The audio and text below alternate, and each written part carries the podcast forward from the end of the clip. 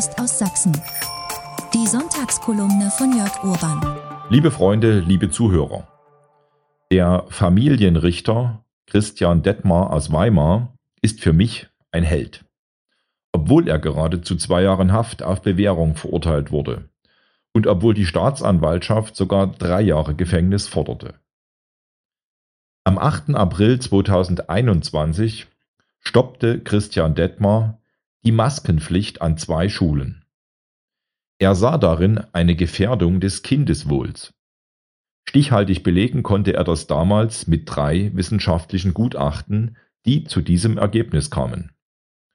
Zudem sprachen sich damals schon etliche Fachleute und vor allem Kinderärzte gegen die Maskenpflicht im Unterricht aus. Christian Detmar dürfte dennoch schon zum Zeitpunkt seines Urteilsspruches gewusst haben, dass er sich in Gefahr begibt. Ein anderer Richter am Amtsgericht Weimar sagte im aktuellen Prozess, im Kollegenkreis habe man von Anfang an mit schweren Folgen gerechnet, sobald sich die Justiz gegen die Corona-Politik stellt. Die allermeisten Richter entschieden sich wohl einzig und allein aus diesem Grund zugunsten der Regierung.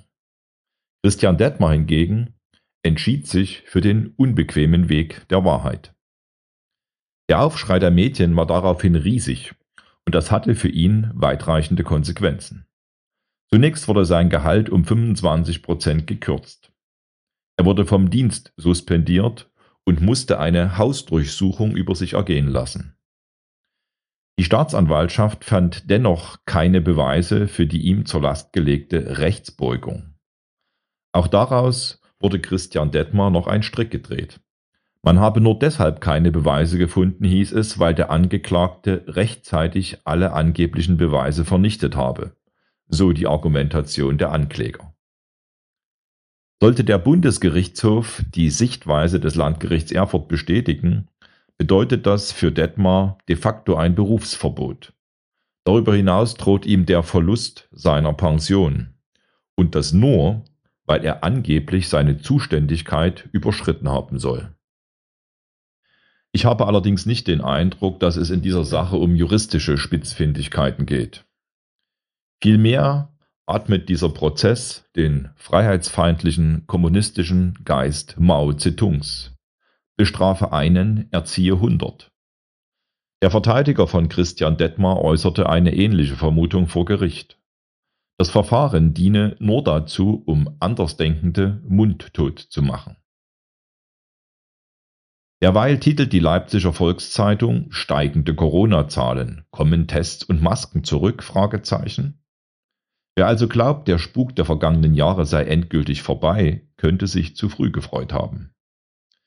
Denn wir werden leider von Politikern regiert, die das Volk bei jeder noch so privaten, intimen Entscheidung bevormunden wollen und die den lieben langen Tag nur damit beschäftigt sind, sich neue Verbote auszudenken. Gegen diesen freiheitsfeindlichen Geist muss sich jeder anständige Bürger, müssen wir uns wehren.